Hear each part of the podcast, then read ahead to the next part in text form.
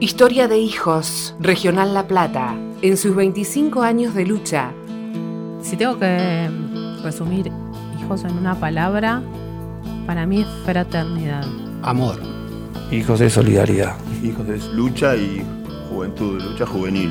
¿Una sola? Hijos es identidad. Hijos es lucha.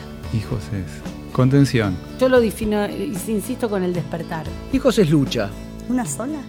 una trama político-afectiva. Son tres palabras, pero ponele guión y las es una sola. Hijos es eso, hijos es el amor que hay entre nosotros, que construirnos hermanos me parece que eso es inigualable. ¿no?